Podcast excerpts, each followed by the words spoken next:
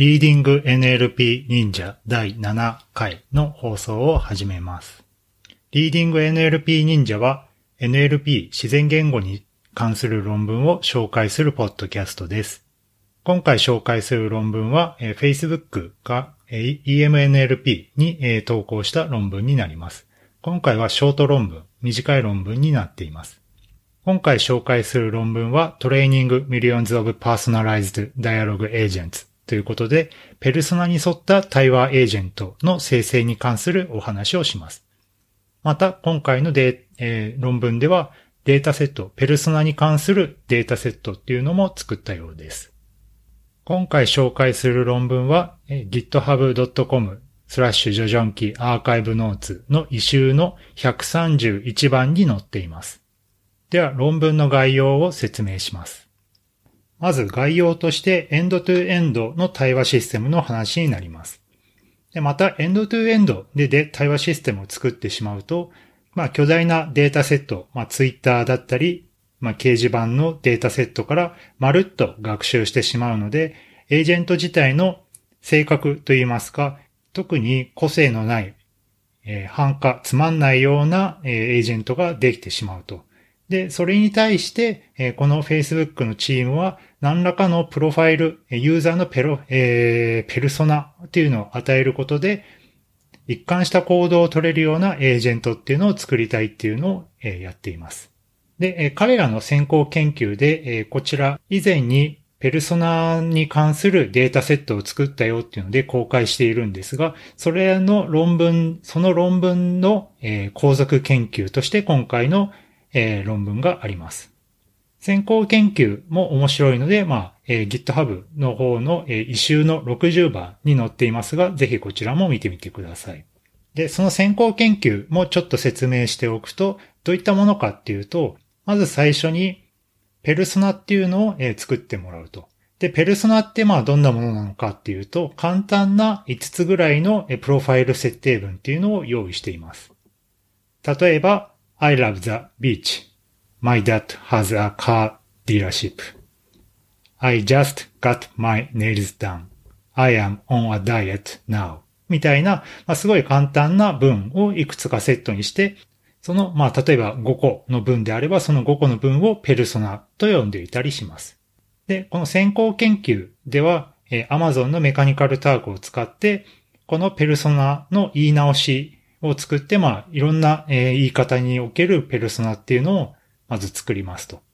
で、えペルソナができたら、次は、え二人のワーカーっていうのを決めて、そのワーカーにそれぞれ別のペルソナを、まあ、適当に割り当てますと。で、割り当てられたペルソナに従って、その二人のワーカーは、その架空のペルソナに従った対話をしていくっていう風になります。まあ対話自体は簡単な挨拶をするんですが、まあ趣味は何なのとか、普段何しているの？みたいなのに対して、ワーカーは自分が与えられたペルソナに沿った対話をしていると。で、そうすることによって、このペルソナ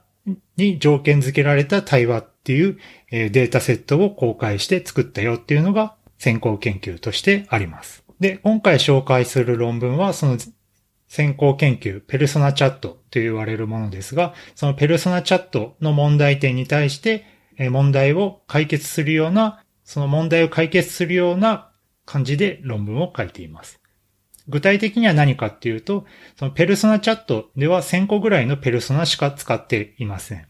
で、その1000個、まあ多いか少ないかはまあ何とも言いようがないんですが、今回紹介する論文では、その人工的に作ったペルソナではなくて、え、レディットと言われる、まあ、掲示板サイトですね。そこから、え、自動的、え、ちょっとしたルールを使って500万のペルソナと、その7億のペルソナベースの対話っていうのを作ったよっていうのを紹介しています。で、またデータセットを作っただけではなくて、前回のペルソナチャット、今回のレディットベースのデータセットを使ってエンドトゥエンドの対話システム、雑談対話システムを改善できたよっていった感じになっています。じゃあこのペルソナっていうのはどんなのか、どんなものなのか、どうやって作ったのかっていう話をしていきます。一般的なエンドトゥエンドの対話システムだと、ユーザー発話に対してシステム発話があって、またユーザー発話がって、システム発話がってっていう、そのユーザーのインプットとシステムのアウトプットの、ペアっていうのがデータセットになっていますが、今回のデータセットでは、ペルソナっていうのが出ているので、それが一つ出ています。具体的に言うと、データはペルソナ、コンテキスト、レスポンスの三つ組になっています。ペルソナは先ほど言いましたけど、簡単な文のリストになっています。一周に挙げている例ですと、I like sport, I work a lot みたいな感じで、その、えー、その人のペルソナに関する短い文がリストとして載っています。これが一つ目のペルソナ。で、コンテキストはユーザー発話に想定しますが、えー、この例だと I love running っていう風に、まあ、ユーザーが言っているっていう感じです。で、レスポンスはシステムの応答する部分に相当しますが、ユーザーが I love running って言って、自分のペルソナは I like sport, I work a lot っていうペルソナがあるので、それに、そのペルソナに合った応答をすると、え、レスポンスは、え、me too, but only weekends みたいな感じになると。要はコンテキストとペルソナに合ったレスポンスを返します。このペルソナ、コンテキスト、レスポンスの三つ組のデータセットを今回作りました。では、どうやってこのデータセットを作ったかっていう話をしていきます。まず、事前処理として、Reddit のデータセットは、Facebook チームは以前、キーバリューメモリネットワークスとかのメモリネットワークスが流行っていた時期に書いた論文で、レディットを使った研究があったんですが、まあ、そのレディットの17億のコメントデータセットっていうのをベースにしたようです。で、これをトークナイズえ、単語で区切って、250K え、25万個かなえ、の品質単語辞書っていうのを作りましたと。で、また100トークン以上のコメントはトランケート、えー、切っちゃいましたっていうことで、エディットってそのネイティブが書いている結構フランクな文なので、えー、長い難しそうな文は、え、切ってしまって、また難しい単語とかはまあ基本的に知らない単語として扱うっていう感じになっています。じゃあ問題のペルソナってどうやって抽出したかっていうと、え、まずある一人のユーザーが書いたコメントっていうのをそれぞれ集めます。そしてその集めたコメントに対して、ペルソナとして該当する文っていうのを抽出します。これを抽出する方法としては、今回はルールで抽出します。ルールは4つ条件があって、1つ目は4個から20個の単語からなっている文ですと。で、2つ目が I か my、まあ、私、私は、私のっていう単語が含んでいる。3つ目はえー、少なくとも一つの動詞を含んでいる。四つ目は少なくとも一つの名詞か代名詞か形容詞を含んでいる。ということで、まあ、先ほどの I like sport みたいな、そのユーザーの個性、ペルソナを表していそうな文を、取ってくるっていう風になっています。まあ、この4つのルールだけで完璧に取れるかっていうと、まあ、かなり怪しいんではあるんですが、まあ、とりあえずこの論文では、こういうざっくり簡単なルールでペルソナっていうのを抽出しましたよっていう風になっています。で、またさらに、まあ、ユーザーによって、まあ、書いたコメントとかは違うので、ペルソナとして抽出する分は、実験では N 個に限定しています。で、この N 個っていうのは、まあ、後で、えー、10個とか20個とか動かして実験するんですが、この N 個っていう分をえー、あるユーザーのコメントから抽出するんですが、その、まあ、いろんなペルソナの取り方っていうのを実験したいので、この抽出においても4つの設定っていうのを比較しています。まず1つ目は、えー、 rules っていう名前の設定名です。この rules では、えー、先ほどの、まあ、えー、ペルソナ抽出ルール、え動詞を含んでいるとか、愛とか前を含んでいるとか、まあ、そういった文の中から N 個ランダムに取得しましたっていうものです。で、二つ目は rules プラス classifier っていう名前でして、これは先ほどの rules の設定で、え、N、えランダムに文を取ってきて、さらに、えそこから classifier、分類器をかけて、えフィルタリングをしています。で、この分類器はどうやって作ったかっていうと、ペルソナチャット、彼らの先行研究のデータセットと、ランダムな文を区別するバックオブワーズベースの分類器っていうのを利用して、まあ、いわゆるペルソナっぽい文を彼らの先行データセットで識別できるように学習して、その分類器を利用して、 rules で、てランダムに取得してきた文に対して、この分類器でスコア付けして、え N 個、え高い順に採用するっていう風な形で取っています。えまた、え適当な式値っていうのも設定しているようです。なので、まあ、N 個未満の場合もあるような気もするんですが、まあ、そういう場合もあるかもしれません。で、三つ目は、ランダムフロームユーザー設定っていうものでして、これは、え、1と似ているんですが、え、ペルソナのルールとして、まあ、4つあったと思うんですけど、その、えー、文の長さ4から20の、ね、単語帳の文っていうルールだけをキープして、ランダムにユーザーの発話の中から選択したものになっています。なので、えー、ペルソナとしては、えー、条件として弱いような文が含まれている可能性があるっていうのがこの3番、ランダムフロームユーザーっていう設定になっています。で、4番のランダムフロームデータセットっていう設定名があるんですが、これはデータセットからランダムに文を取り出しています。このランダムに取り出すときに同じユーザーからっていう必要はなくてデータセット全体から取り出しているようなので、まあ、得られたペルソナっていうのは一貫していない可能性、まあ、いろんなユーザーからのペルソナになっているので、まあ、結構ごちゃごちゃしたデータになっていると。なので、各、えー、1、2、3はペルソナっていうのを設定していましたが、このペルソナを設定した時と、えー、していない時の結果を分かりやすくするために、このランダムに取得した4番、ランダムフロームデータセットっていうのを用意しているように見えます。で、データセットはトレーニング、バリデーション、テストセットっていう風になっているんですが、ペルソナ情報を作るときの注意点としては、ペルソナ情報はトレーニングのデータのみから取得しています。なんでかって言いますと、テスト時に予測すべき応答っていうのが学習時のペルソナデータに含まれてしまう可能性があるので、まあそういったコンタミは起こさないようにトレーニングデータのみから、要はトレーニングデータのユーザー発話のみから、えー、ペルソナっていうのは取得しています。次にアーキテクチャの話をします。今回のモデルではシステム応答を選択するんですが、あらかじめある候補から選択するタイプの対話システムになっています。シーケンスとシーケンスなどの単語前に、システム応答を生成するタイプではなくて、あらかじめあるシステム応答候補から選ぶだけの応答になります。ま、対話システムの出力っていうと、この、えあらかじめあるコード、アクションタイプを選ぶパターンと、自由に単語前に生成するパターンの、2パターンがあるんですが、まあ、今回はこの前者、選ぶタイプっていう風になっています。アーキテクチャは図の1番に載っています。このペルソナとコンテキストとレスポンス、この3つを基本的にはエンコーダーにかけて行うと。手法としては彼らの先行研究で使ったメモリーネットワークスをベースとしたモデルになっています。どうやって学習させるかというと、コンテキストとペルソナっていうのをメモリーネットワークスにかけます。メモリーネットワークスって、え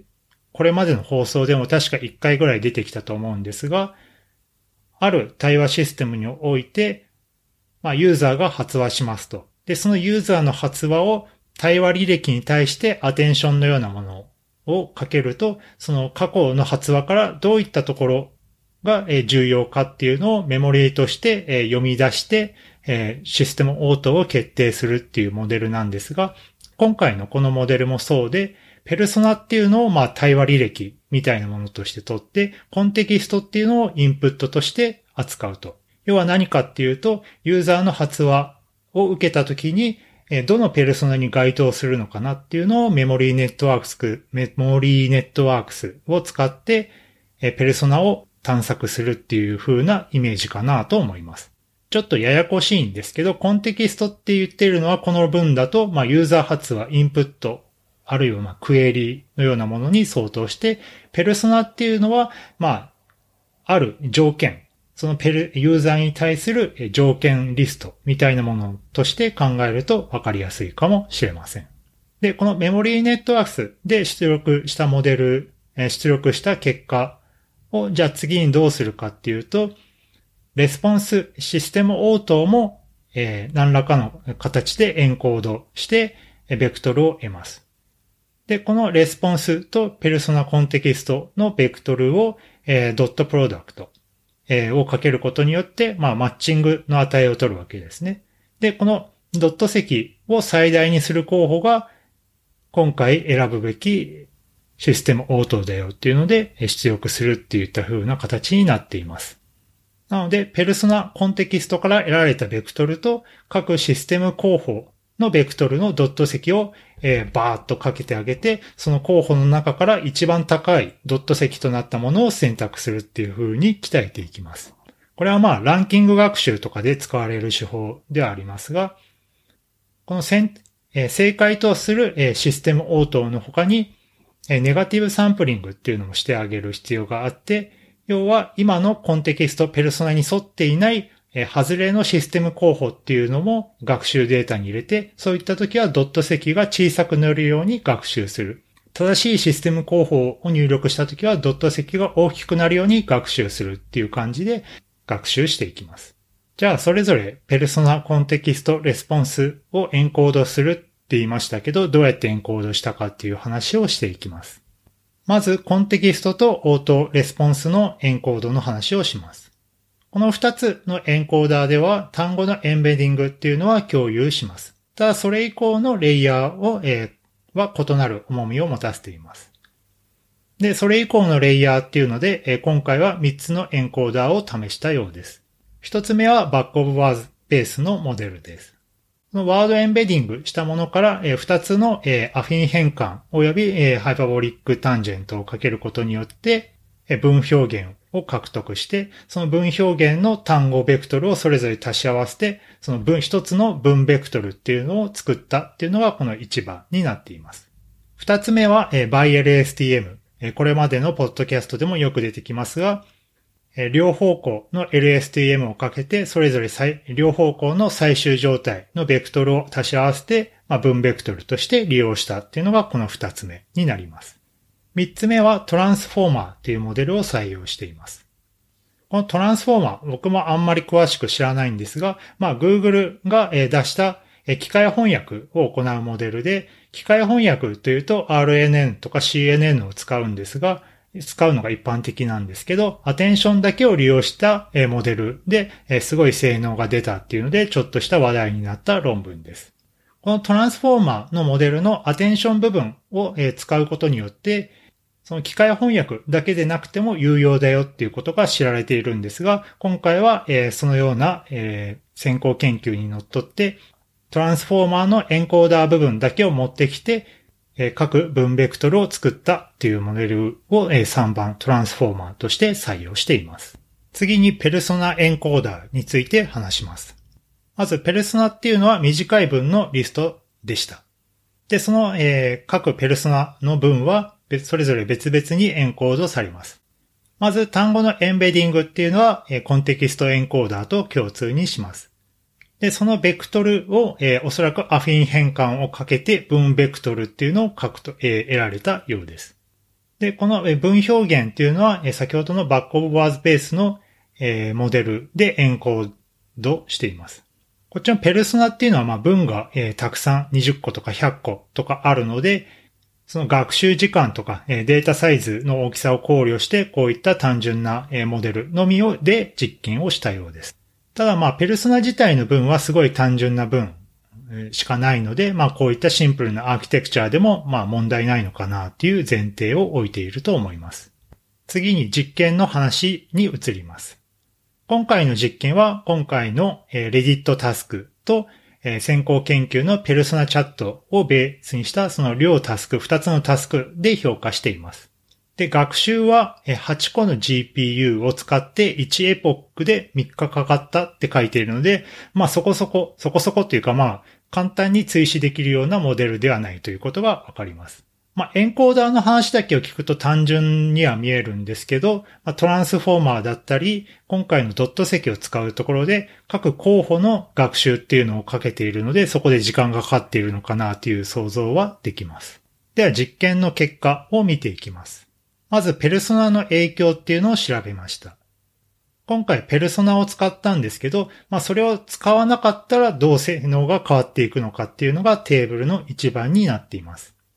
各エンコーダー、バックオブワーズ、 bi LSTM、トランスフォーマーにおいて、ペルソナのありなしを比べると、ペルソナを使った時の方が、システム応答の選択の正解率っていうのは高いっていうのが分かったので、まあ、ペルソナの効果はありそうだっていうのが分かります。次に、ペルソナを使うとどういう風な応答を得られるのかっていうのがテーブル2番に実例として載っています。例としてコンテキストで Where do you come from? っ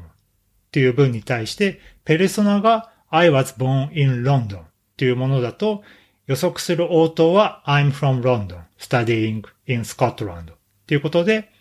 同じロンドンっていう文に対して正しい応答を選んでいるっていうのがわかります。で、ペルソナが I was born in New York っていうペルソナですと、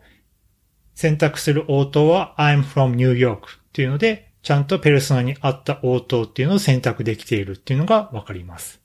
まあ、ただ、ペルソナをしっかり理解して応答を選択しているっていうと賢く聞こえるんですけど、基本的にはメモリーネットワークスを使っているので、単語の狂気だけで、まあ、システム応答を選択しているようにも見えます。なので、まあ、同じ、ペルソナの文を理解しているっていうよりは、ペルソナの中にある単語に反応してシステム応答も選んでいるのかなという雰囲気はしてしまいます。次に、ペルソナ抽出を4つの設定で行いましたが、その4つの設定でどう変わってきたのかっていうものと、ペルソナを N 個抽出すると言いましたけど、その N 個を変えてどう変わったのかっていうのをテーブル3で見てみます。まず、 rules っていうのをベースにすると、 rules に対しては classifier っていうのを、設定したモデルもあったんですけど、このクラッシュファイヤーっていうのをつけると逆に悪化してしまいました。これはなんでかっていうと、このクラッシュファイヤー自体はペルソナチャットっていうその人工的に作ったデータだったので、このペルソナチャットで鍛えた分類器を使ってしまうと、ちょっと偏った、えー、ペルソナっていうのを、えー、抽出してしまったのかなという雰囲気が、えー、見えます。今回のペルソナチャットとレディットのペルソナの設定文自体は、えー、だいぶ異なっているっていうのがこの結果からわかりそうです。また、ペルソナの与え、ペルソナとして与える分を0個、20個、100個と変えていったんですが、これはまあ、ペルソナを上げる、えー、ペルソナの数が、ペルソナの分の数ですね、えー、を増やすにつれて性能が上がっていったという結果になっています。まあこれは割と直感的な感じになっています。で、最後は、えー、トランスファーラーニングということで、レディットとペルソナチャットの2つのデータセットがあるので、これの、えー、与え方でどう結果が変わってきたのか、どっちのタスクで、これのデータと、え、それぞれの、え、タスクでで結果がどう変わってきたのかっていうのを見てみました。まず学習データとしてペルソナチャットだけを与えた場合、レディットだけを与えた場合、で、レディットを与えて、さらにペルソナチャットでファインチューンして学習させた場合、っていうこの3つのトレーニングセットっていうのがあります。それに対してペルソナチャット、あるいはレディットで実験っていうのを評価しています。まず、ペルソナチャットっていうのが、えー、彼らの先行研究だと35.4%っていうスコアだったのに対して、今回のモデルは42.1%っていうので、7%ほど改善させていることがわかります。で、さらに、ペルソナチャットでファインチューンした学習データセットっていうのがあったと思うんですが、それだと60.7%っていうので、まあ、結構倍ぐらい改善したっていうのがわかります。ただし、ペルソナチャットで鍛えたモデルはレディットですごい弱くて、レディットで鍛えたモデルはペルソナチャットですごい弱いっていうことで、その2つのデータセットのペルソナっていうのはだいぶ異なっているっていうのが、この結果から非常によくわかります。まとめです。今回 Facebook が EMNLP のショート論文で、ペルソナベースの対話のデータセットの集め方っていうのを紹介しました。レディットにのデータセットに対して簡単なルールを使って、えー、すごい巨大なデータセットっていうのを作っています。このデータセットを公開するとは思うんですが、今のところリンクなどは不明です。で、今回作った、え、ペルソナ、えー、ベースの対話を利用することによって、え、過去のペルソナチャットっていうタスクも改善することができたし、レディットにおいてもまあそこそこ優れた性能を示すことができたっていうので、ペルソナをベースとした対話システムっていう、まあ道を開いたのかなっていう論文になっています。えー、コメントです。まず、ペルソナっていうのがいまいち何なのか。まあ、もちろんふわっとした意味はわかるんですけど、今回の論文で使うペルソナっていうのはどういうものなのかっていうのをもう少し定義してもらいたかったのか、もらいたかったなっていう雰囲気はします。また、ペルソナの抽出ルールっていうのが、まあ、非常に単純、4つ設定していましたけど、まあ、このペルソナ、これの抽出ルールでペルソナと言っていいものなのかっていうのは、ちょっと疑問が残ると。さらに、抽出した結果に対して、その正当性みたいなものは、評価したんだろうかっていうのは疑問です。また、選択した応答がペルソナに沿っているかっていうことは、ちょっと定性的な評価しかないので、そのペルソナ文の狂気表現だけを見て応答を選択しているように見えます。なので、例えばペルソナで I hate soccer, I don't like Italian みたいなことを言ったときに、ちゃんと嫌いとか好きじゃないみたいなことをペルソナとして学習できているのかっていうのは微妙なのかなと思います。おそらくえ分かっていないので、私はえスポーツが好きだとか、イタリアンが好きだみたいな応答文を、え意地悪ですけど選んでしまうのかなというふうに思いました。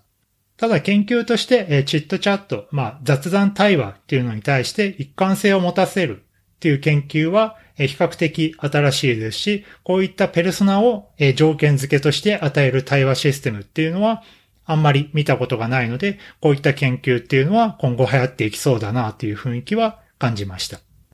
はい。今回紹介した論文は、トレーニング Millions of Personalized Dialogue Agents ということで GitHub の異臭の130番に載せています。番組のコメントなんかは、ハッシュタグ LNLP 忍者でつぶやいてもらえると嬉しいです。それでは。